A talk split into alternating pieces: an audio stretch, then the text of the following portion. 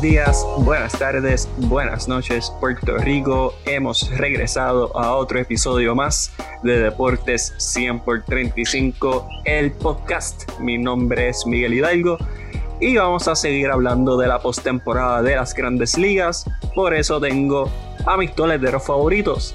Primero, a nuestro primer bate, mi compadre, mi santo, Tomás Grande, el gran Junito Hernández. Dímelo, Jun. Dímelo Miguel, dímelo Miguel, aquí contento de regresar a otro episodio más de Deportes 100 por 35, nuestro episodio número 85.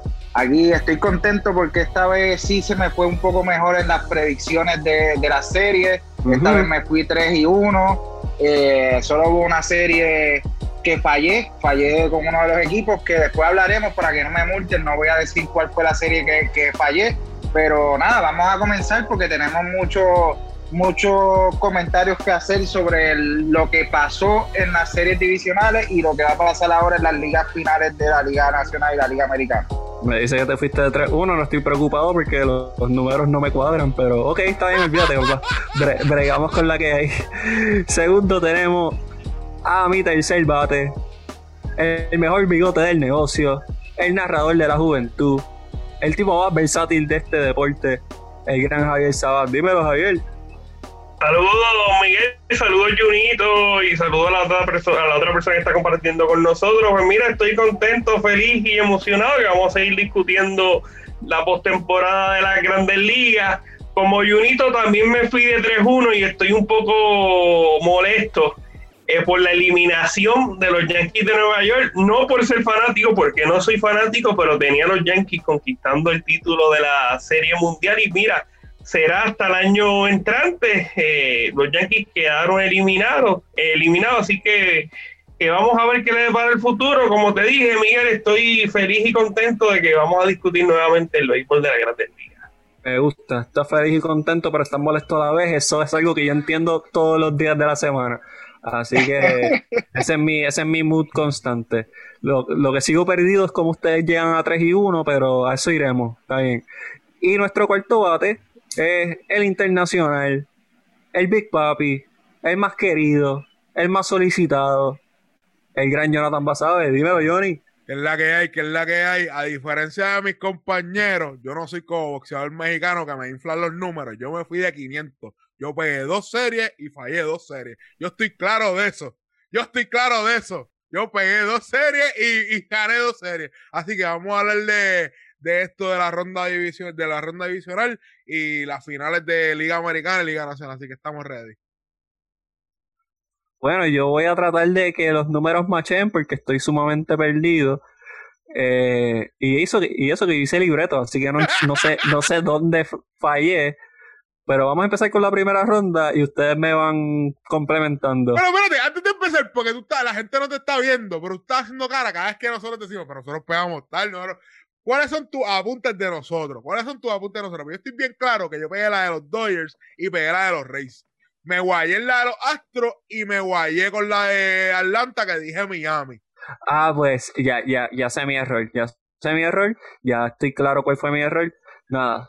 Vamos a empezar con que Javier Sabas empezó con 3 y 5. Entonces escogió a los Yankees que perdieron. So ahí tiene uno en su contra. Su equipo favorito. Eh, él escogió también. Javier, ¿te escogiste a los Astros? Yo tenía a los Astros pasando de. No los tenía ganándose a Minnesota, pero sí los tenía ganándose, al equipo de Oakland. Ok, pues ahí estás 1-1. Escogiste a los Dodgers, eso yo lo sé. Y escogiste a Atlanta, así que te fuiste de 3-1. Sí, me fui de 3-1, pero la que tenía que pegar, la más importante, el equipo que yo tenía este año coronándose como campeón, pues mira, no, no pudo ser. Le duele, le duele doble, le duele, porque le duele, se le, se le fue, o sea, se, le fue su equipo del corazón y, y, con ellos se le fue el bracket, porque él los tenía ganando la Serie Mundial, increíble. sí, lo que pasa es que yo tiendo a ser fanático de, mi, de mis pronósticos, y, y pues mira, yo estaba empujando a los Yankees para que ganaran esta serie, pero bueno, estoy bien decepcionado con Aaron Boone, pero yo sé que eso lo vamos a estar discutiendo luego. Eso es correcto. Pero Javier, tienes marca de 6 y 6, o sea que llegaste a 500, así que te felicito. Eh, estás en la batalla. Entonces, Junito se había ido de 4-4 en la primera ronda y por lo que entiendo, se fue de 4-0 en la segunda, ¿correcto? No, no, porque había, yo, yo había dicho que, ah, no, es cierto, es verdad, había dicho que los Astros iban a ganar, es verdad, me fui de 4-0. Había dicho que... tú, en el episodio pasado me habías dicho que, que, que, había adelantado a Oakland y había escogido a los Astros, ¿verdad? A la verdad que esto es increíble. Junito que estuvo empujando al equipo de Oakland y su vaticinio era que ganaban los Astros de Houston. Junito, dime algo, Junito, estuviste ahí motivando a, los Atléticos durante toda esta serie, empujando a los Atléticos, empujando y empuja. No, yo lo que decía era que era un equipo completo en la temporada regular. Ahora bien, siempre desde que entraron al playoff, de hecho en la primera serie contra los Chicago White Sox, yo los tenía perdiendo porque ellos perdieron a, Matt Chapman y los veía débil, los veía débil ante un equipo de, de los Chicago que venían con, con, muchos jóvenes, con ganas de lucir. Y ahora en esta, en esta serie de los Astros, pues los Astros tenían una ventaja de, de, de haber pasado ya por muchas de estas de esta series, de estas circunstancias, y por eso lograron la victoria también. Entonces me fui de 4-0. Vas a ver, perfecta. Vas a ver, voy a, no voy a pretender que tengo los apuntes correctos porque ya demostré que no. Este, ¿Cómo te fue en esta ronda? Pues me fui de 2-2, yo cogí a Miami cogiendo Atlanta, ganando Atlanta porque literalmente quería tener una predicción, irme diferente para la lista, para serte bien sincero, porque de la forma que estaba batiendo Atlanta, veía a Miami creciendo y ganándole, pero con esa me guayé. Y me guayé con los, yo cogí a Oakland en vez de coger a los Astros, porque pensaba que Oakland le iba a parar esa, esa racha caliente que tienen ahora mismo los Astros, que han demostrado que que ellos han estado ahí, que son unos veteranos en esta postemporada, sea con el zafacón o con el zafacón. Okay, la, la, la, historia de, de, Miami y la, y la analogía con de Real Previsman, pues por eso fue que te fuiste con Miami. Mira lo que pasó. No me fui, no, y me guayé, me guayé. Eh, le dieron 7-0 de que me guayé bien guayado. Pero los Dodgers lo veía ganando por la veteranía y los Rays, los, los Rays, hello, los Rays ese equipo de es uno de los equipos que más me gusta que está postemporada. Y me gustan desde el principio de la temporada. estoy grabado desde el principio de la temporada que los Reyes siempre me han gustado. Johnny, yo como fanático hípico te puedo decir que cuando usted va a diseñar un cuadrito, usted va a marcar su cuadrito, lo primero que usted hace es que usted escoge las líneas. Y el equipo de Atlanta era una línea para vencer el equipo de Miami. No, estamos claros. Y es el equipo que, pero tú sabes que no tiene los bates calientes, ¿me entiendes? no estaban bateando, no estaban produciendo. El, el picheo iba a estar ahí, pero era la producción ofensiva que era donde yo tenía duda. De que despertaron los bates en esta serie, sí despertaron, pero no al nivel de que Atlanta lo puede ser.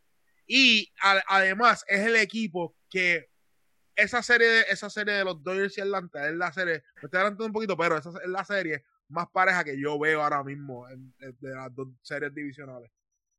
Digo, me gusta me gusta porque llevamos 10 minutos en solamente la intro y como que este podcast va para la se nota. eh, yo en la primera ronda me fui de 5-3, en esta me guayé bien guayado. Este, me fui de 2-2 porque yo en realidad yo escogí a Atlanta ganar la Serie Mundial desde el principio de temporada, pero iban contra los Marlins y pues ya los Marlins por tendencia no pierden en la postemporada, aparte de que me daba mucho miedo de qué podía pasar en el 2020 si los Marlins perdían. So, los escogí a ellos y yo pensé que los Yankees, como ya este es el peor año en la historia de, la humanidad, pues pensé que los Lakers y los Yankees iban a ganar. So, di a los Yankees a ganarle a los Rays. Así que pues me fui de 2-2 porque yo escogí a, Houston y escogí a los eh, Dodgers yo tengo marca 7 y 5, así que ahora mismo Junito está liderando el mercado. Yo estoy en la segunda posición y rezagados con 6 y 6 están Javier Sabat y Jonathan Basabe. Miguel, perdona que... te interrumpa, esto es lo último que decir. Tenemos que cuadrar algo, no sé, un, una apuesta de caballero, una apuesta de caballero para el que gane el bracket. Lo podemos hacer fuera del aire, pero por ahora lo vamos a decir aquí al aire. Y después, cuando tengamos cuadro, lo decimos en el aire cuando llegue la serie mundial y todo eso, a ver quién gana el bracket lo, discutimos. Nada, vamos a empezar con la Miguel, Miguel, y rapidito, yo creo que es importante señalar que Junito está luciendo una camisa de los próximos campeones de la NBA. Yo creo que es importante señalarlo en este podcast, porque esto sale mañana, y mañana mismo se proclaman campeones Lakers de Los Ángeles, pero eso es tema para otro podcast. Sí, no me está gustando tu junta con Pancho, pero eso no viene el caso. Este, eso no viene el caso. Si no saben quién es Pancho, vayan a Impacto Deportivo, vean sus lives y van a saber quiénes son los famosos integrantes de ese gran conjunto. Le mandamos saludos a Guillama, a Papasabas y a todo el corillo que representa a Impacto Deportivo. Habiendo dicho esto, vamos a hablar de la Liga Americana. Vamos a empezar con la división este básicamente porque los Tampa Bay Rays derrotaron a los Yankees de Nueva York una serie 3-2 y yo estoy sumamente contento. Eh, obviamente porque los Yankees perdieron. Pero nada, eso es lo único que voy a decir negativo, despectivo de los Yankees. Fue una muy buena serie. Eh, muchas, muchos honrones. Muchos honrones. Giancarlo Stanton eh, parecía un hombre que merecía cobrar todo lo que cobraba. Y los Reyes con su lanzamiento y bateo oportuno pudieron llevarse la serie. Javier Sabas, usted es conocido como un fanático de los mulos de Nueva York.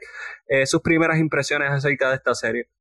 Pues mira, ¿qué te puedo decir? Aaron Boone sacó F como dirigente, eh, hizo unas movidas inexplicables. En el segundo partido saca a García, apenas una entrada, trae a AJ Huff Luego, en el quinto partido, en el partido decisivo, tira a Jared Cole, quien era el que tenía que lanzar ese partido, muy bien, excelente.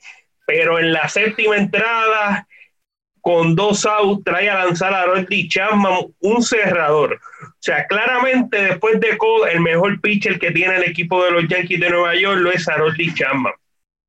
Pero Chapman es un cerrador. Los cerradores tiran una entrada en temporada regular. En postemporada, pues mira, pueden tirarte dos entradas. Lo pueden hacer, pero no lo vas a traer en la séptima con dos outs. Lo tienes que sentar en dos ocasiones para tus oportunidades ofensivas. La oportunidad ofensiva de la octava y la oportunidad ofensiva de la novena. Chapman no está acostumbrado a eso. No estoy diciendo que por eso fue que se la sacaron, pero el cambiarle el ritmo a un lanzador, eso lo puede perjudicar, a mi entender, lo terminó perjudicando. Luego traí de emergente a Fork, no sé por qué no traía a Gary Sánchez, no le queda de otra que traer a Gary Sánchez como defensor. En las postrimerías de los juegos, juego empate, además de tú tratar de hacer la carrera, tú en el terreno de juego. En la defensa tienes que tener a tus mejores defensores Gary Sánchez, si no es el receptor defensivamente más malo de todo el béisbol, se parece. Yo creo que Aaron Boone lució catastrófico como dirigente. Eh, él, pues me parece que va a tener una, tiene una extensión de contrato, tiene un año más en, su contrato.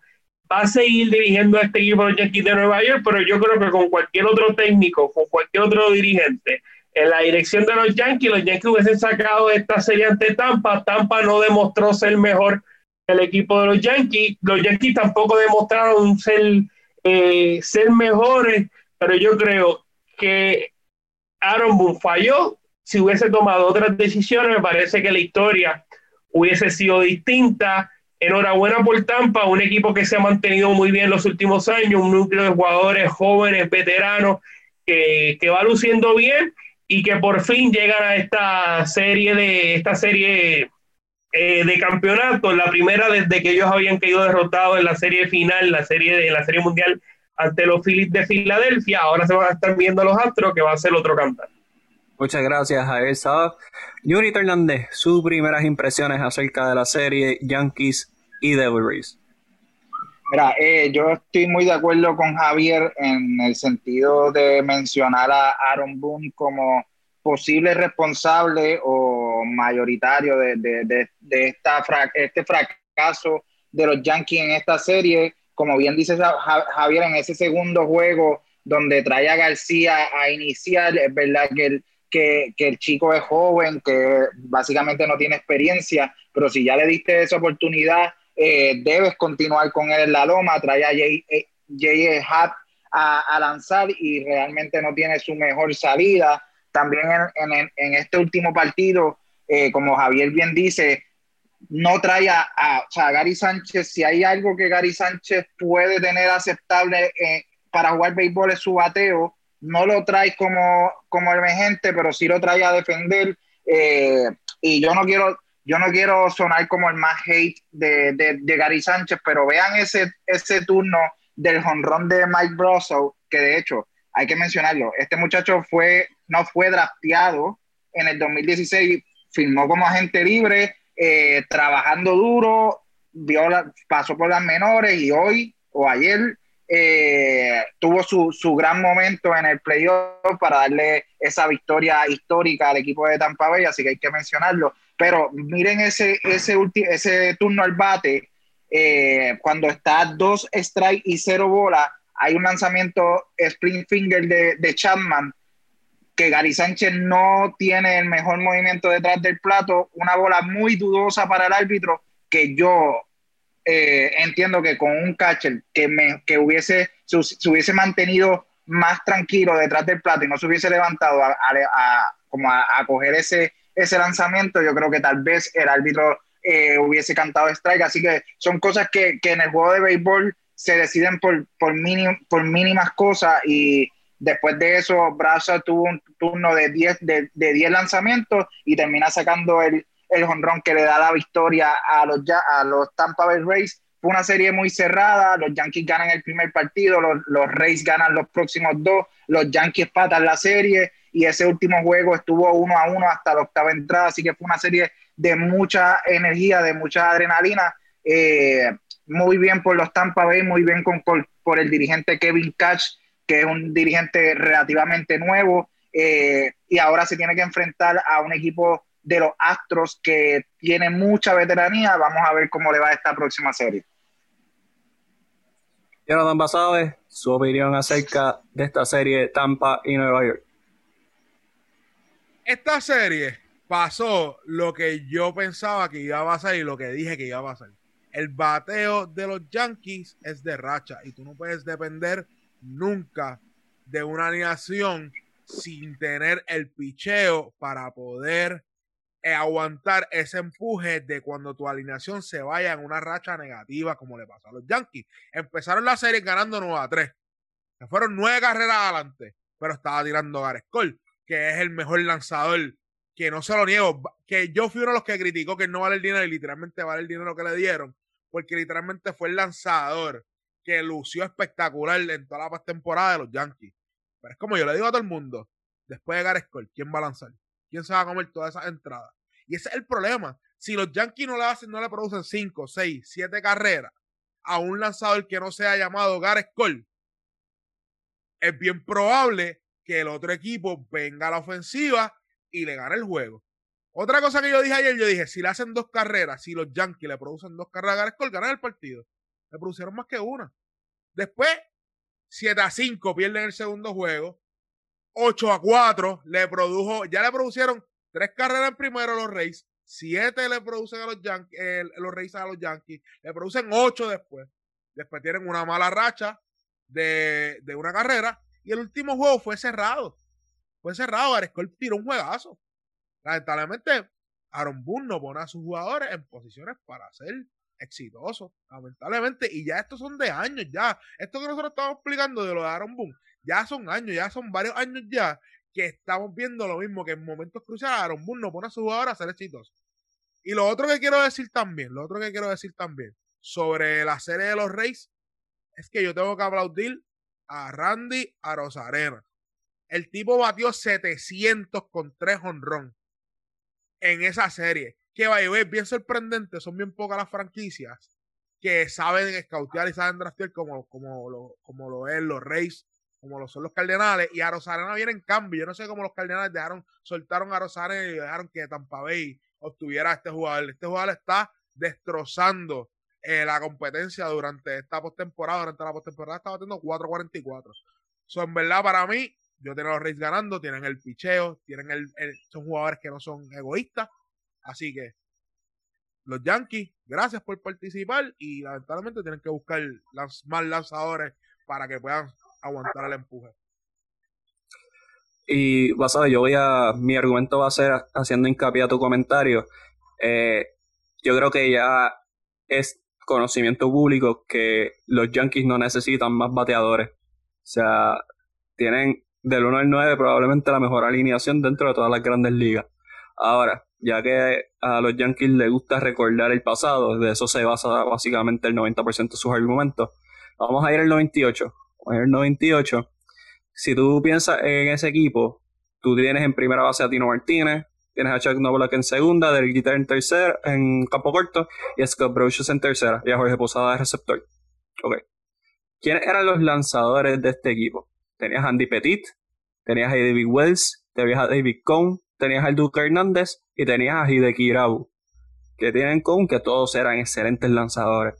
Tal vez no élite, tal vez no los mejores en la historia, pero esa era una rotación consistente de cinco lanzadores que podían hacer el trabajo. Y eso es algo que los Yankees no han tenido en mucho, mucho tiempo. Yo creo que incluso en el 2009 que fue que ganaron, Javier me corregirá ya que él es el que sabe, eh, no tenían una línea, una rotación monticular así. O sea que los Yankees han básicamente negado la fórmula ganadora durante todo este trayecto. Y por eso es que no han ganado otra vez. Porque está bien, tienen bateadores para todo, pero no tienen lanzadores. Y que ha demostrado toda esta nueva generación después de Steroid era que el que tenga mejor rotación de lanzadores es con más probabilidad que va a salir ganando. Así que creo que los Yankees ya es hora de cambiar la fórmula y pues y tienes jugadores para poder cambiar, ten fe. Hay un montón de jugadores entonces en el plato que pueden hacer cambios. Vas a ver, dime. Y no solamente, y no solamente que no, esos son lanzadores inicialistas, porque ellos han tenido un buen bullpen ya por varios años. han tenido un bullpen que sí hace el trabajo. Ellos han tenido un bullpen que literalmente ellos pueden tener bullpen days, que esa es la nueva modalidad, que ese es el día que va a lanzar el bullpen. No vamos a poner el starter número 5, vamos a poner el bullpen que haga el trabajo. Ellos tienen lanzadores para hacer eso, pero no tienen los lanzadores inicialistas. Y tú literalmente necesitas por lo menos dos o tres lanzadores, dos bien elites o dos elites y uno que sea que sea promedio, pero que haga el trabajo. Y los Yankees no tienen eso. Severino se ha mantenido siempre eh, lastimado. Tanaka es frío y caliente. Trajeron a Paxson y para mí Paxson no era elite. Para mí Paxson era un lanzador que te comía entrada y con todo eso vino de una lesión de espalda. Que literalmente los Yankees no han podido obtener lanzadores en el mercado de agencia libre. Y en parte, por eso fue que criticaron la firma de Gareth Cole, como que sí, necesitamos el lanzador, pero ¿dónde vas a repartir el dinero? Necesitamos más lanzadores que Gareth Cole. Y eso es lo que ha sucedido con los Yankees a través de, los últimos años. A ver, ¿algo más que quiera añadir antes de, entrar al análisis de la serie? Sí, Miguel, dos cositas rapidito. Mencionaste el 2009, los lanzadores que tenía el equipo de, de los Yankees, el mejor lo era Sisi Sabatia, G. Burnett, eh, Andy Pettit, eh, Joe Chamberlain era otro de los iniciadores, ¿verdad? que en ese entonces estaba fungiendo como iniciador. Tenía a Jimmy Wang, que esa temporada me parece que estuvo eh, lesionado. Y más allá ¿verdad? De, de mejorar el, cuerpo monticular de los Yankees, o sea, ellos este año tenían que bregar con lo que tenían. Lo mejoraron el año pasado, trajeron a Gareth Cole, como dijo Johnny, después de Gareth Cole no hay otro, o sea, no, eh, Tanaka es es regular. O sea, no, tú necesitas algo más para poder eh, competir con estos grandes equipos. Pero ese era el problema. El problema principal de los Yankees es que, mira, esa no era entrada. Giancarlo Stanton, ¿cuántos millones se gana Stanton? O sea, tú le estás pagando a un tipo que vio tres picheos pasar, es que ni intentó, ni trató, ni amagó, no hizo absolutamente nada. Y yo no soy fanático de los Yankees, pero si yo fuera fanático de los Yankees, o sea, esto es imperdonable, imperdonable. Vio tres picheos pasar. Eso no se puede permitir. Eh, para dar un poquito de contexto, Javier, el contrato de este año, solamente este año, se está ganando 26 millones de dólares. Y eso es corrateado, es menos, o sea, este año por, por, por, la situación, pero como quieras, estás dando tanto dinero a un tipo que vio tres picheos pasar. Mira, no, o sea, más allá de lo. Y tuvo buena serie, pero tú le pagas tanto para que en esos momentos importantes, cuando las millas cuentan, ahí él saque el bate y conecte esos cuadrangulares y mira, vio esos tres picheos pasar. Es que no, no, Miguel, tú puedes traer al pelotero más malo y como quieras hacer la magia, por lo menos va a hacer swing, pero así no, así no. Yo, yo, yo, o sea, Stanton tuvo una muy buena serie, puedo entender lo que dice Javier. Eh, me recordó mucho a, ese histórico turno de Carlos Beltrán con los Mets, donde le tiran una curva y también se queda con el, con el bata al hombro y no hace, no, hace el swing y termina ponchado. Y para hablar un poco de la rotación de los Yankees, ellos obviamente traen a Gareth Cole de la agencia libre, contaban con Tanaka, y obviamente contaban con, o sea, o, no contaban que, que, iban a tener fuera a Domingo Germán por problemas y a Luis Severino por lesiones. Ya eh, eh, esos dos lanzadores unidos a Tanaka, unidos a Gareth Cole, ya era una rotación un poco más eh, profunda de lo que terminaron teniendo al final con Montgomery, con, con AJ Hub, con Paxson pero realmente es lo que ustedes han dicho muy bien. Yo creo que más allá de, de, la culpa que o, o, el, o el término de culpa que le dije a, Aaron Boone en, el comentario anterior, yo creo que también hay que, que, hablar de la gerencia. Yo creo que ellos tienen que salir a buscar, como bien dicen mis compañeros, no buscar jugadores de cuadro, no buscar eh, jugadores de bullpen de, de, relevista, sino ir a, a, buscar peces gordos, eh, abridores de, de abridor, o sea, lanzadores abridores en la agencia libre o jugadores en cambio tienen muchos jugadores que no utilizan, eh, prospectos que no utilizan, que, también podrían ser buenas piezas para otros jugadores. Así que le toca, le toca venir esta, esta agencia libre, hacer mucho trabajo a esta gerencia y tratar de que por fin eh, termine esa sequía de 10, 10 años sin, sin, llegar a una final de la Grandes Ligas. Oye, yo ido y no, no tienen ni que salir de los prospectos, o sea, ellos tienen la capacidad de poder salir de los jugadores titulares y que los reemplacen prospectos que van a poder hacer el trabajo. O sea, nuevamente no necesitan que los nueve jugadores baten 270, 280 y promedien 40 honrones. O sea, tú puedes, con cinco jugadores que hagan eso, está más que bien. Pero tienes toda la razón, tienes toda la razón en lo que estipula. Sí, pero por, ejemplo, me, me, me, refería más, más bien a, a, Miguel Andújar, que ya estuvo en Grandes Ligas, eh, al, número, al número 77, que se me va el nombre, que es uno canito él que juega outfield, también muy bueno con mucha, con mucha habilidad que, que eh, exacto, que pueden, que pueden buscar buenos cambios con estos jugadores que hoy no cuentan con ellos. Por tu gran, eh, o sea, por tu amplio roster no cuentan con ellos, pues entonces busca cambios en donde te hace falta, además de los pitchers, pues busca un nuevo catcher porque Gary Sánchez no sirve. Eso era todo. Ok, muchas gracias. Habiendo dicho esto, vamos a la próxima serie, que fue en la división oeste, los Astros de Houston contra los Atléticos de Oakland. Y pues aparentemente los Astros saben jugar béisbol con o sin drones. Eh, derrotaron 3 a 1 a los Atléticos. Y nada, voy a empezar con Junito eh, acerca de sus primeras impresiones acerca de esta serie. Y al final pues hablaremos de Carlos Correa al final hablaremos de Carlos Correa. Bueno, puedes, mencionarlo en el proceso, pero yo tengo pues algo que añadir a lo que dije en el podcast anterior. Lo primero que tenemos que mencionar es que definitivamente los bates de los Astros despertaron, unos bates que tuvieron silenciados a lo largo de la, temporada regular, a lo largo de los 60 juegos de la temporada regular, no batearon. En la primera serie tampoco fue que fueron muy superiores a los Minnesota Twins esta serie sí fue de mucho bateo, de hecho, eh, el, final de cada juego fue 10 a 5, 5 a 2, 9 a 7, 6 a 11, fue una serie de muchas carreras. Eh, el bullpen de, Oakland, que había sido casi perfecto a lo largo de la temporada regular, no le funcionó al dirigente en esta serie. Obviamente, eh, como ya mencionamos, los bates de Correa, los bates de Springer, eh, vinieron muy activos en esta serie, un equipo que sabe jugar ya el playoff, que ya ha estado a lo largo de, los últimos tres años, ha estado en esta instancia, sabe cómo jugar béisbol de octubre.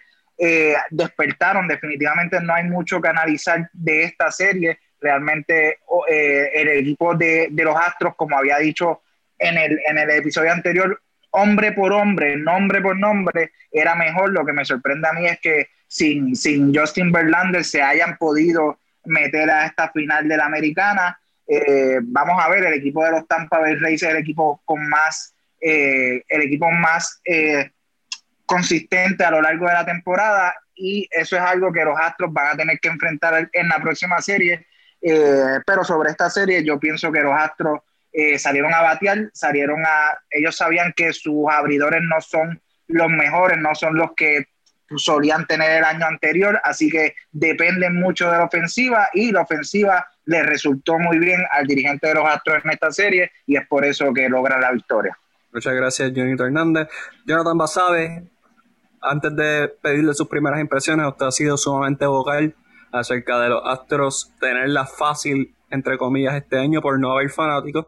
Así que habiendo dicho esto, su reacción a esta, a esta serie y cree que esto le dé momentum para años futuros. lo que está sucediendo hoy día sea para años futuros.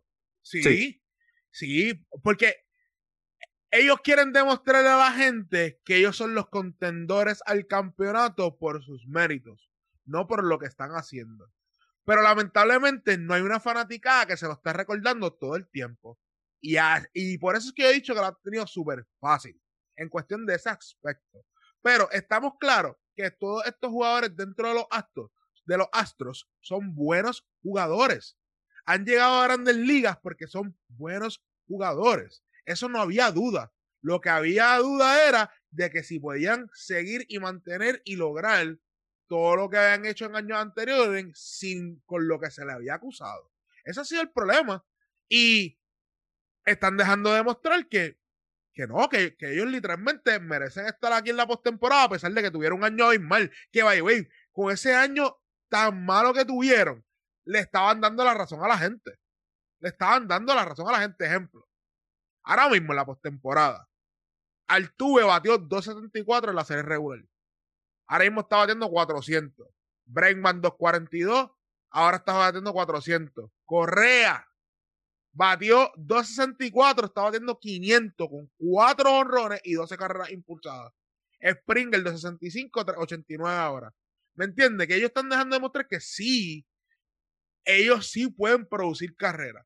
Yo no los tenía ganando ninguna de las series porque no tienen el, el picheo, que es el que es Justin Verlander, que es el as de ese equipo que literalmente se come carrera. Y si tú vas, si tú vas literalmente al listado de carreras, ellos tienen un lanzador nada más que tiene eh, más de dos entradas lanzadas en dos partidos. Después de ahí, si tú miras, tienen bien poco, ocho en dos partidos, que son cuatro y cuatro. Que literalmente Dusty Baker es un zorro viejo. Y, está, y la diferencia de un que uno pone a sus jugadores en posiciones para ser exitosos. Dusty Baker ya un zorro viejo que lleva años dirigiendo, lleva años dentro del, del béisbol y él sí sabe poner a esos jugadores en posiciones para ser exitosos. Y eso es lo que ha sido lo efectivo dentro de ese equipo. El equipo de, de, los Astros, que literalmente es una batería poderosa, y Dusty Baker usando ese bullpen como se supone. Y eso no, mucha gente no está hablando de eso.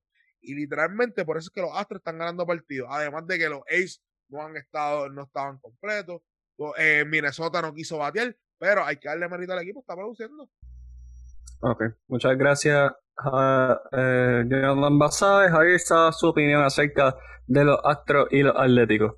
Mira, yo estoy de acuerdo con los muchachos, particularmente con, con, eh, con lo que señaló Junito, y es que este equipo de los Astros ha, ha despertado ofensivamente. Fueron 33 carreras que le hicieron a los Atléticos de Oakland. Oakland pues tenía, o sea, ahí tenía la, ausencia de Machama en el picheo, para mí tenía un sinnúmero de, interrogantes y, Houston demostrando que es un gran equipo que tuvo la baja de Justin Verlander, pero que a pesar de esa baja son capaces de competir ante cualquier equipo en la, en la Grandes Ligas, lo demostraron ante Minnesota, ahora lo demostraron ante el equipo de Oakland y me parece que no van a tener ningún tipo de problema de demostrarlo ante el equipo, el equipo de Tampa. Y tengo comentarios sobre Carlos Correa, pero yo sé que eso lo vamos a estar discutiendo luego.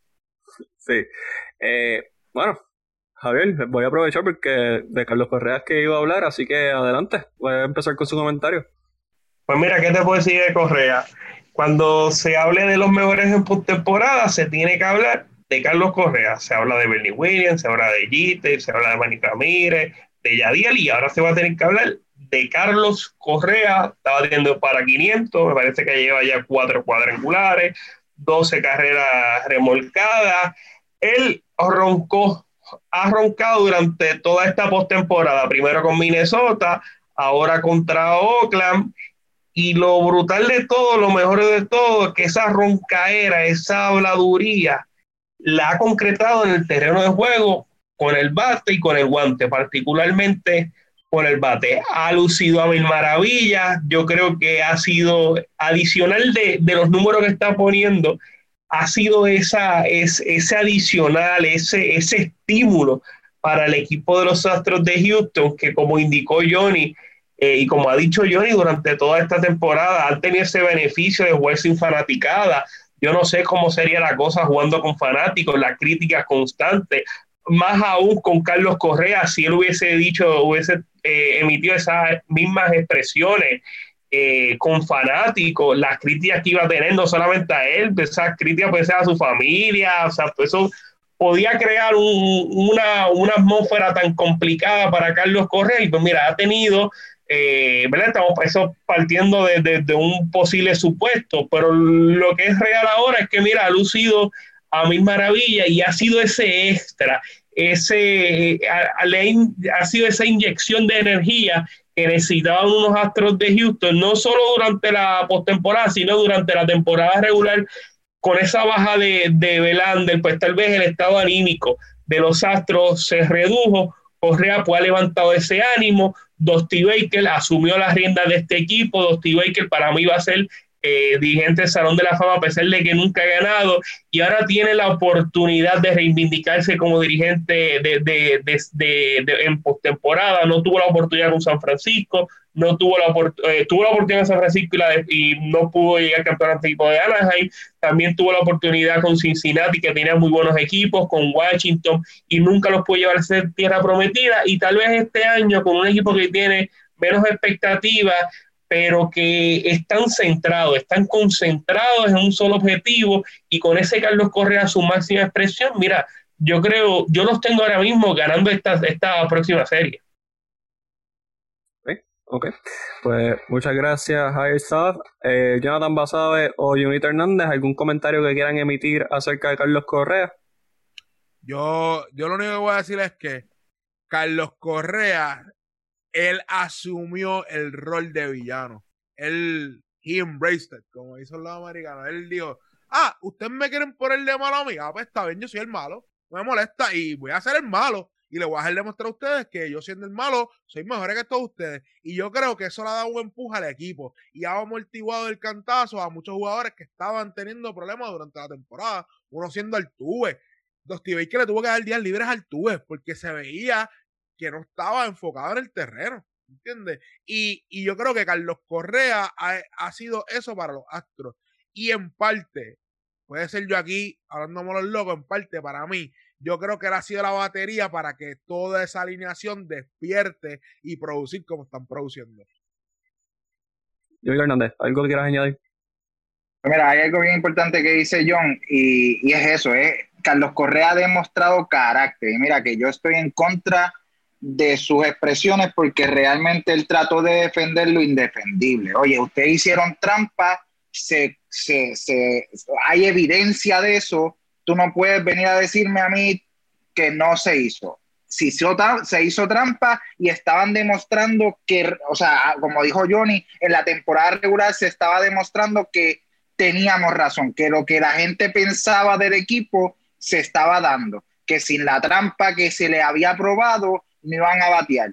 Él sacó el carácter y como dice Johnny, yo creo que, que en parte la reacción de este equipo es, él le quitó el peso a sus compañeros. Todo el ataque hoy va hacia Carlos Correa, no tanto hacia los Houston Astros.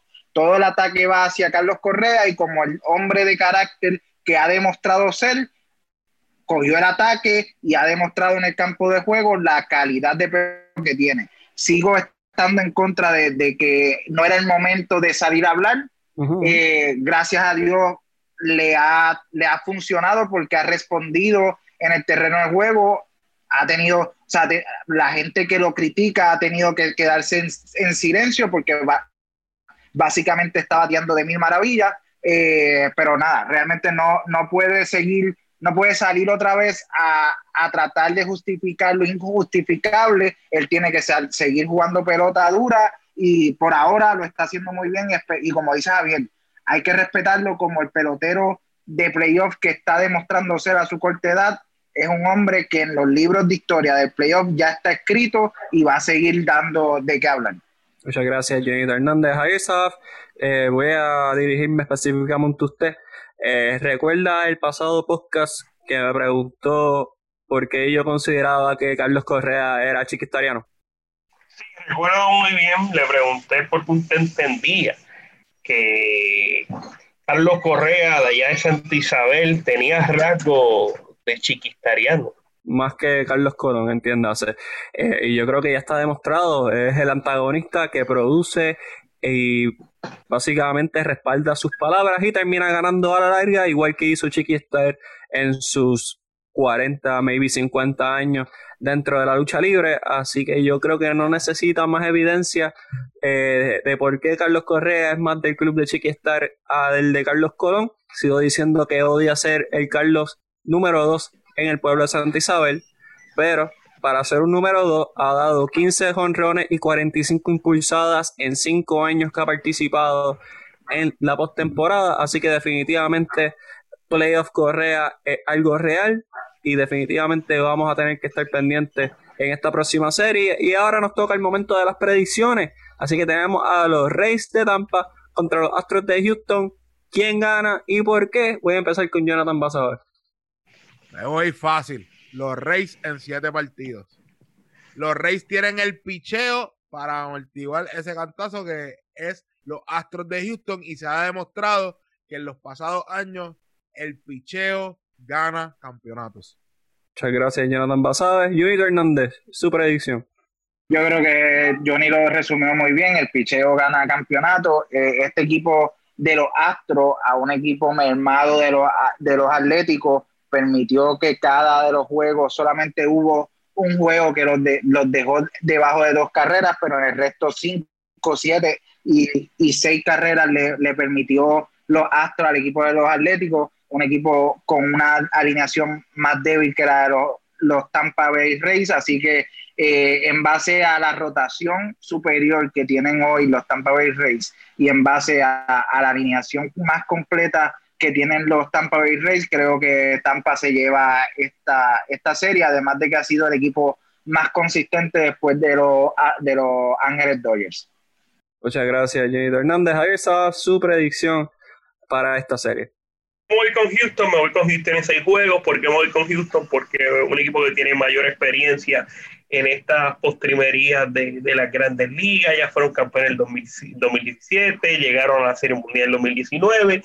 Tienen el hambre, tienen el deseo. No estoy diciendo que Tampa no lo tenga, pero Houston quiere demostrar que ellos no eh, el campeonato que ellos conquistaron fue por el talento, fue por, la habilidad, fue porque jugaron mejor y quieren validar ese campeonato y qué mejor que hacerlo durante esta campaña. Yo creo que vence al equipo de los Reyes de Tampa Bay en seis partidos. Eso es, un voto, es un voto de castigo contra los Tampa Bay Rays por haber eliminado a su equipo.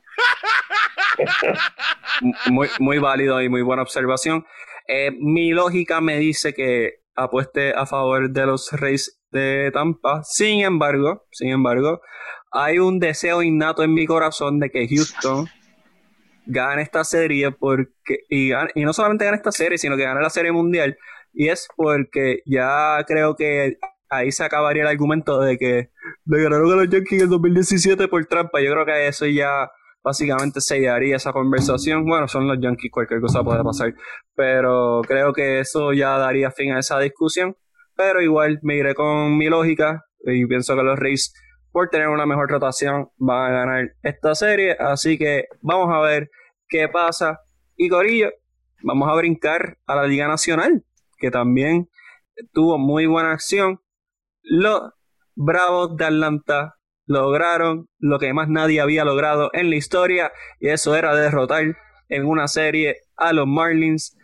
Los derrotaron vía blanqueada 3 a 0 y creo que definitivamente Atlanta era superior desde el principio. Fue una buena historia la que tuvo Miami durante la temporada, pero claramente Atlanta era el mejor equipo de esa división y han llegado a la etapa donde querían llegar. Javier Saba, sus primeras impresiones acerca de Atlanta y Miami.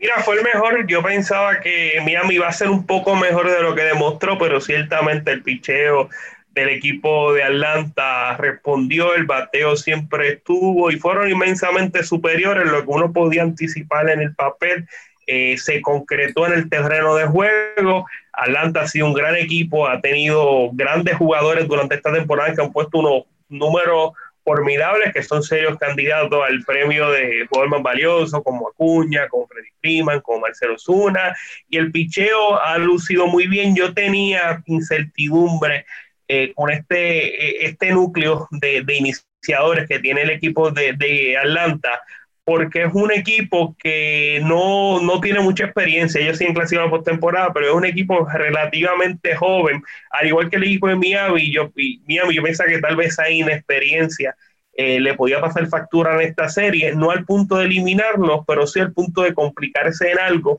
No fue así, Atlanta fue sumamente superior al equipo de Miami. Eh, yo creo que ganó el mejor, así, si hay que resumirlo de alguna manera, ganó el mejor y vamos a tener a los dos mejores equipos luchando por el campeonato de la Liga Nacional. Muchas gracias, Javier Sabaf. Unita Hernández, su opinión acerca de esta serie Atlanta y Miami.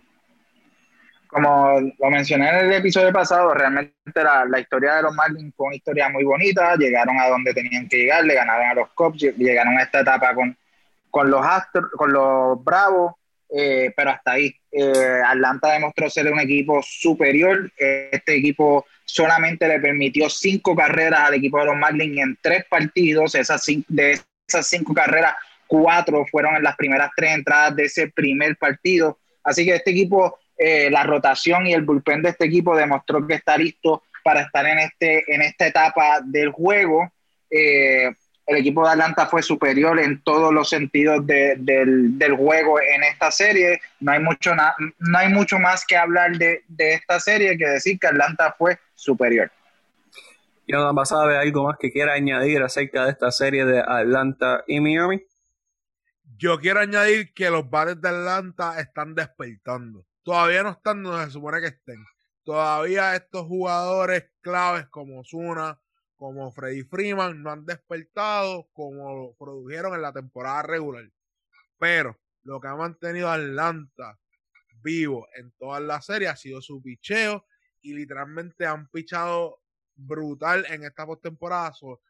este equipo de Atlanta le ganó a los Marlins. Yo tenía a los Marlins por la sencilla razón de los bates, pero poco a poco han ido cuadrando ya las dos, empaginándose y cuadrando y, y llegando, uniéndose para poder producir carrera, a ver si pueden ganarle ese equipo poderoso a los Dodgers. Definitivamente. Y vamos a brincar a la liga, eh, bueno, seguimos en la Liga Nacional, pero la división oeste básicamente, cuando los Dodgers de Los Ángeles derrotaron a los padres de San Diego. Voy a empezar contigo, Junito Hernández, opiniones acerca de esta serie. Eh, una serie que pensaba que hubiese sido un poco más eh, más eh, close, más, más cerrada. Eh, realmente el, picheo de San Diego no estuvo. Ellos perdieron a, sus dos lanzadores principales, hablando de Mike Clevinger, eh, como, como por lesión. Así que yo creo que ellos entran a la serie con esa debilidad. obviamente los lanzadores de los Dodgers estuvieron impecables. Biller, Kershaw y Dustin May estuvieron impecables. no, no, no hubo forma de cómo esta alineación de San Diego que se había creado para llegar a esta instancia y tal vez ser ese equipo que pudiera eliminar a los Dodgers antes de, llegar a la Serie Mundial. No lo lograron. Yo creo que en ese segundo partido, esa jugada donde eh, Cody Beringer le, roba el jonrón a Fernando Tatís, desmotivó a este equipo de los padres. Era una jugada que que los ponía adelante en el segundo partido. Entonces, eh, son situaciones de juego que cambian la moral de, lo que va a pasar el resto de la serie. El próximo partido, los Dodgers le hacen 12 carreras al equipo de los padres.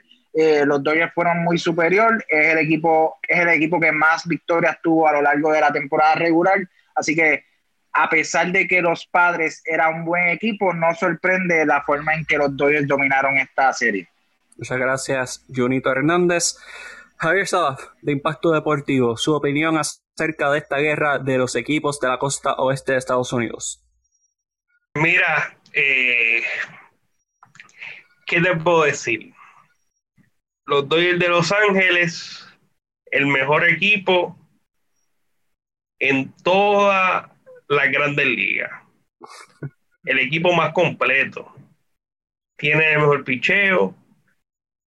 Tienen, tal vez no han lucido sus bateadores al nivel que pudiesen lucir, pero es un equipo de mucho poder ofensivo, un equipo que explota, si es el Mookie que lució en Boston, si es el Cody Bellinger del año pasado, el equipo de San Diego, que fue el equipo que cayó derrotado en esta serie divisional, mira, llegó, llegó a su límite, pero lo positivo del equipo de San Diego es que es un equipo que tiene la proyección de ser mejor en los años próximos. Es un equipo que hay que tenerlo como contendiente real a amenazar a los Dodgers en esa división del oeste y ahora con más equipos es un equipo real a clasificar a postemporada y es un equipo que puede tener grandes ambiciones porque tiene a grandes peloteros, especialmente o sea, peloteros que van a ser mejor de lo que son ahora mismo, como el caso de Fernando Tatís, que tiene todas las herramientas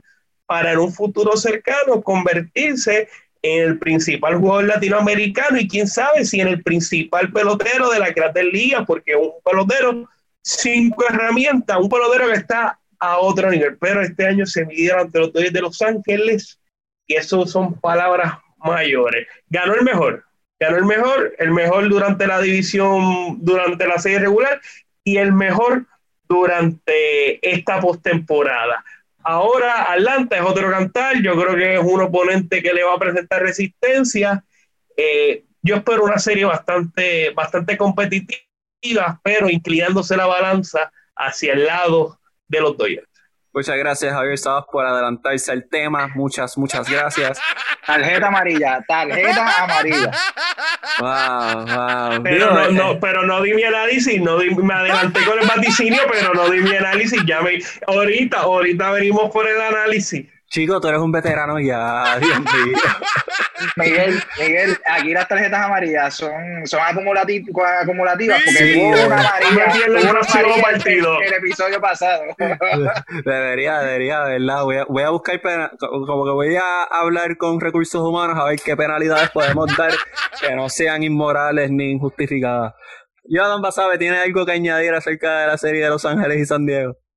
¿Qué, más puedo añadir que dijeron mis compañeros? Yo lo voy a poner de esta manera. Yo lo voy a poner de esta manera. La jugada de Bellinger, robarle a Tatis Junior el jonrón, fue una jugada que demostró lo que le iba a hacer los Dodgers a San Diego. Literalmente, esa jugada le dijeron a, a San Diego, le dijo, tú tienes a Tatis Junior, pero nosotros tenemos a Bellinger y tenemos un equipo los Dodgers que no importa lo que ustedes hagan, los vamos a, los vamos, le vamos a ganar literalmente se chocaron con una pared.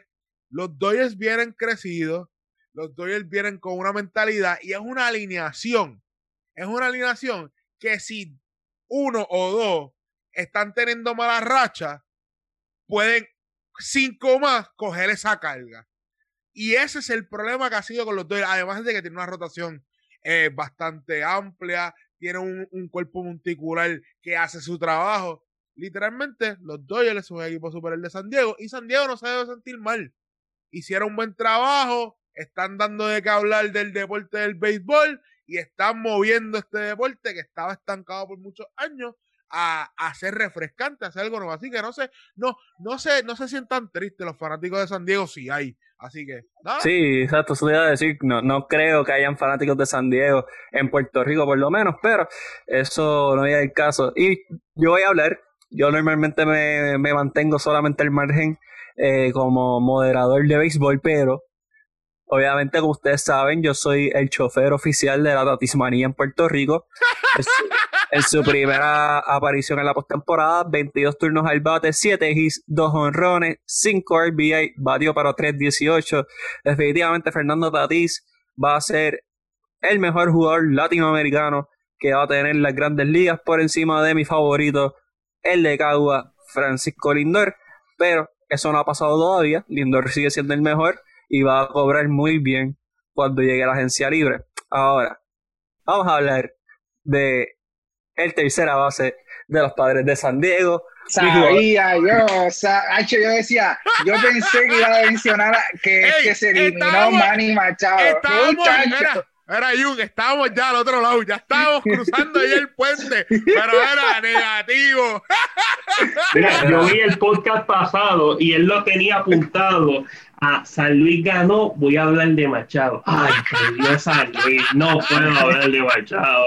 Ahora yo hablé de Machado igual, pero ahora perdió, ahora puedo hablar más. So, Manny Machado en esta postemporada fue el, fue el bate de 26 ocasiones, solamente dio 4 hits, 2 carreras, o sea, 2 honrones, 2 carreras impulsadas, 3 carreras anotadas, o sea, él anotó más de lo que impulsó y batió para un mísero 1.54 que eso lo puede batear Javier Sabaf en la Liga de Culebra. Así que Manny Machado ya está demostrado que no es un jugador ganador, es un llorón. O sea, como pudieron ver luego del robo del honrón a, a Fernando Tatis, por alguna razón Manny Machado está ofendido, pero Manny Machado puede tirar el bate y hacer un backflip y hacer un backflip él con el bate y hay que aguantárselo. Así que yo creo que ya es hora de quitar a Manny Machado de esa conversación de ser un jugador élite. Es un excelente jugador, estoy seguro que sí, pero pues no es un ganador y definitivamente me alegro que mi vaticinio de que San Diego se iba a escrachar ocurrió. Vas a ver, dímelo. Y eso, y eso le quedó feo para la foto. Le quedó feo porque tenemos que aguantar a ti y a tus compañeros que se luzcan, que hagan backflip, que eh, que perreen todas sus jugadas, pero cuando se la, te la hacen a ti no la puedes aguantar. Negativo, papá. Esto es una vía de dos caminos. Esto es una vía de dos caminos. Y, lamentablemente te tienes que aguantar esa. Y sabes qué? Este va a ser el principio de muchas. Porque si ellos van a seguir haciendo como lo están jugando, que yo lo halago, vas a tener que aguantar también que cuando venga un tipo y te meta, le dé un jorrón de 500 pies y se quede en el home plate mirándolo y se guarde el bate como si fuese una espada, como si fuese un caballero del zodiaco, lo va a tener que aguantar, lamentablemente. Sí, estamos hablando, o sea, estamos hablando del mismo equipo que en la temporada regular tuvo cuatro juegos corridos dando Grand Slam y que se burlaban de sus oponentes porque habían sido el Gran San Diego, como le llamaban, Así que realmente está de más que él se, que ese comportamiento de Manny Machado que ya lo conocemos, está de más. Claramente, como dice Miguel, yo soy de los que pienso que no vale los 300 millones que le están pagando eh, y pienso que ahorita Javier mencionó que este equipo de San Diego tiene mucho futuro, pero ojo, ojo, porque tiene muchos chavos invertidos en personas como Manny Machado, como Eric Hosmer, que si de una, de primera a una entran en un slump y bajan su producción, no hay quien coja ese contrato, así que ojo con lo que está pasando con ese equipo financieramente. A esa, ¿vas a añadir algo más? Sí, rapidito, mira, eh, yo una vez, yo, yo me preguntaba cómo la gente puede ser hater de, de LeBron, de Messi, de Cristiano Ronaldo. Y yo entendí que hay gente que, que no le gustan, no le gustan esos jugadores. Y mira, pues mira, el mismo caso pasa con Mari Machado, que es un súper talento, un gran jugador, tendrá sus actitudes, pero hay que dársela, un peloterazo. Y voy a decir algo rapidito. Machado esta temporada jugó 60 partidos, o sea, toda la temporada regular. Batido para 3-4 jugando en San Diego, jugando en San Diego, apunta esto, Miguel. Batió 3-4, o sea, la inmensa mayoría, la mitad del juego fueron en San Diego. Batió 3-4. 16 cuadrangulares, 47 carreras remolcadas. Repito, batió para 3-4 o 20% de 360 y un slogan de 580. Vamos a ver qué batió un tal Nolan Arenado que batea allá en el paraíso, en Colorado. Ah, mira, Arenado batió 253 un 20% de 303, apenas 8 cuadrangulares y 26 mm. carreras remolcadas. Eso fue los y vámonos. de Nolan Arenado. ya, tú sabes qué, como Javier, como tú buscaste, como tú dices que Miguel buscó la forma de hablar de Machado, tú buscaste la forma de hablar de Colorado y de Arenado. Sí. Y, del parque, y del parque, obligado, obligado. Sí, definitivo. Javier, ven acá, vamos a hacerte una pregunta. ¿Qué tú hubiese hecho si a ti te hubiese drafteado Colorado en, en el draft de las grandes ligas? Bueno, tratar de llegar antes posible a grandes ligas porque iba a poner unos buenos números. Okay, okay. Que que espérate, perdona que te interrumpa, Miguel, perdona que, que si ah, te hubiesen ofrecido menos dinero, un ejemplo, vamos para la agencia libre y te ofrecen menos dinero, para irte, para quedarte en Colorado, ¿tú hubieses quedado en Colorado o tú hubieses ido con otro equipo que te hubiese ofrecido más dinero? Me quedaba, me quedaba. Claramente que me quedaba. Si yo lo que quería era poner números, me quedaba, me quedaba. Pues entonces no entiendo tu odio con Colorado. O sea, entiendo tu No, yo es que yo no tengo ningún odio. Lo que yo digo es que hay gente que tiene arenado claramente por encima de Machado y mira, están, están ahí muy parejos y ofensivamente yo me atrevo a decir que Machado es mejor que arenado, ofensivamente. ¿Y defensivamente? Defensivamente me parece que arenado. Por eso siempre he dicho, si yo penalizo a los bateadores en Colorado, tengo que darle un plus a los defensores y Arenado es el mejor tercera base defensivo de la actualidad. Javier, ¿me puedes repetir eh, las estadísticas de Manny Machado una vez más, por favor? Claro, eh, Machado esta temporada batió para 304, 16 cuadrangulares, 16 cuadrangulares, 47 carreras remolcadas o 20% de 370 slugging de 580. Excelente. Eh, conozco un jugador que está en su primer año, que batió 277, 17 honrones y 45 RBI, jugando en San Diego también.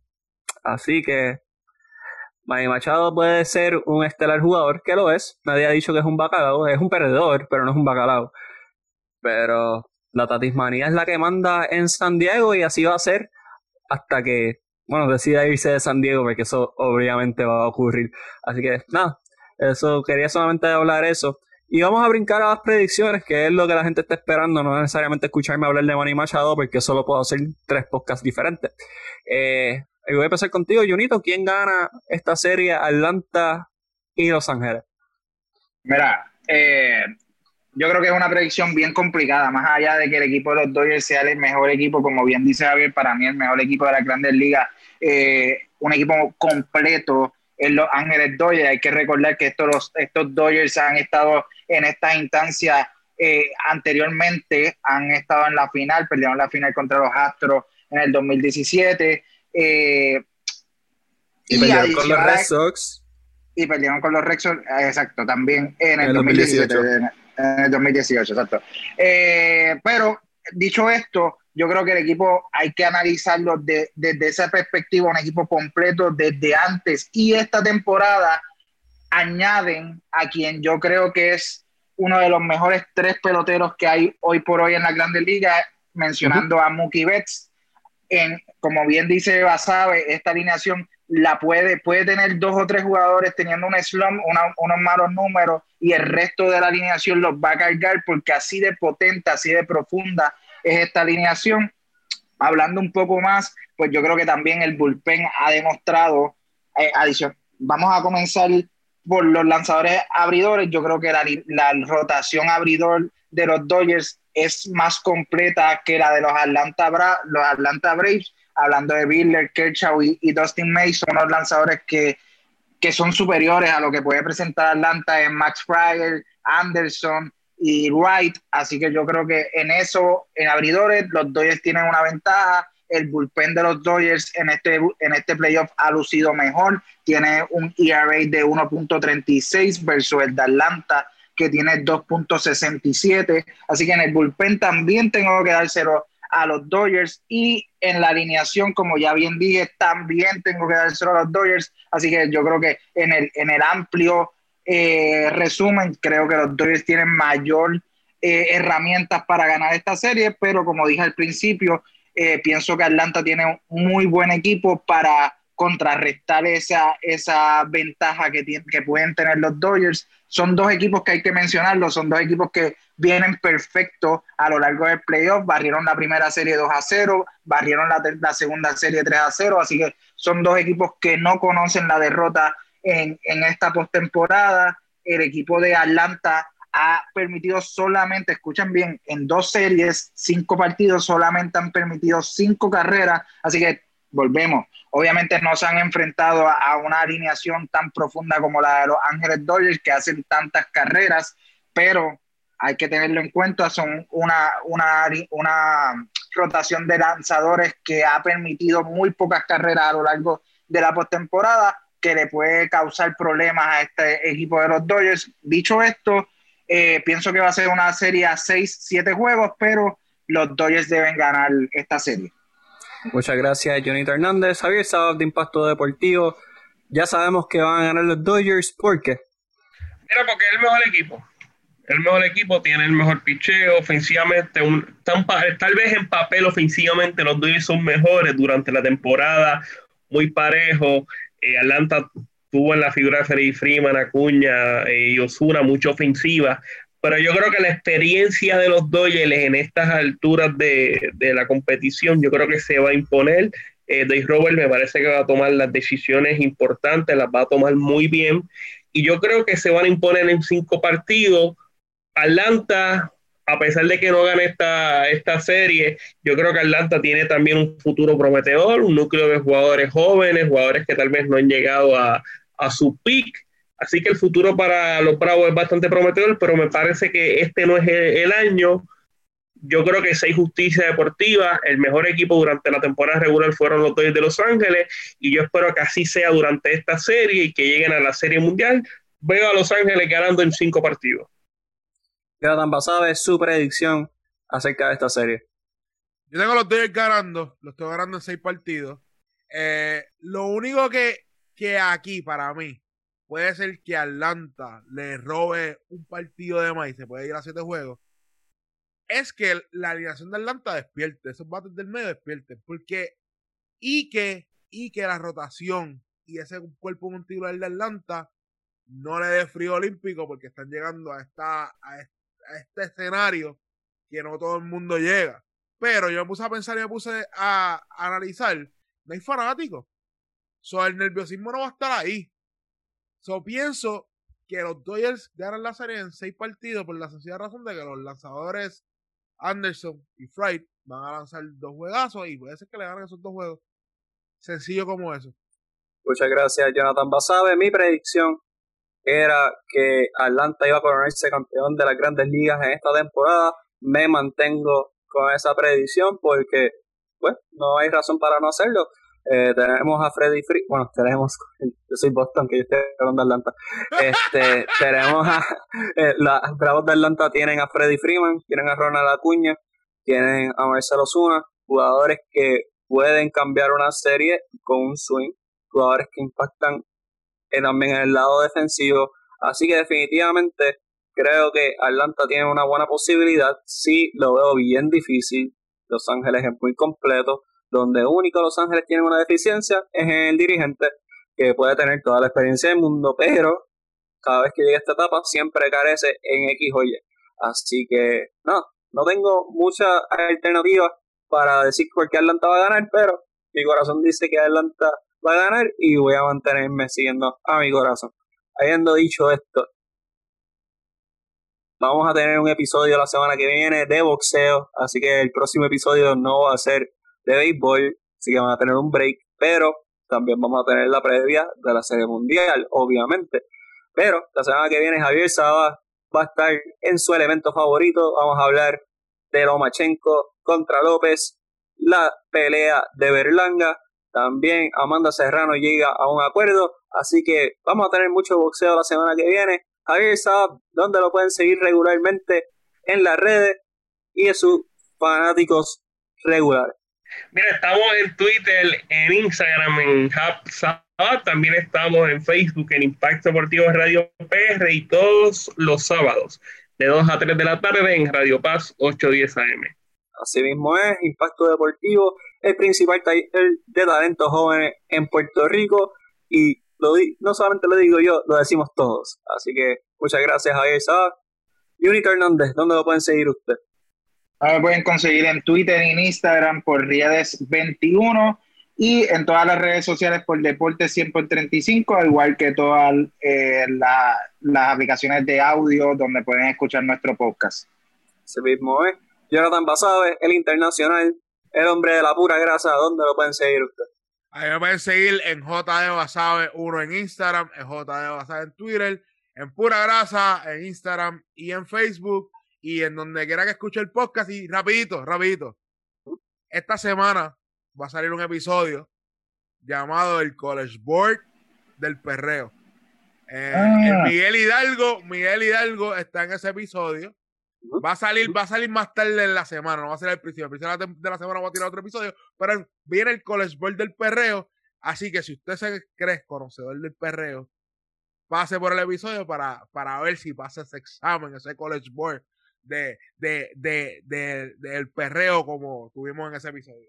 Está bien difícil colgarse, está bien difícil colgarse porque es opinión propia, así que si te cuelgas con tu propia opinión, en verdad estás bien guayado. Pero eh, definitivamente un crossover histórico, me van a ver en otra faceta, en el de manager de Jan Stefan, el hombre del Melocotón Tour, pura grasa con la percha podcast, vayan para allá.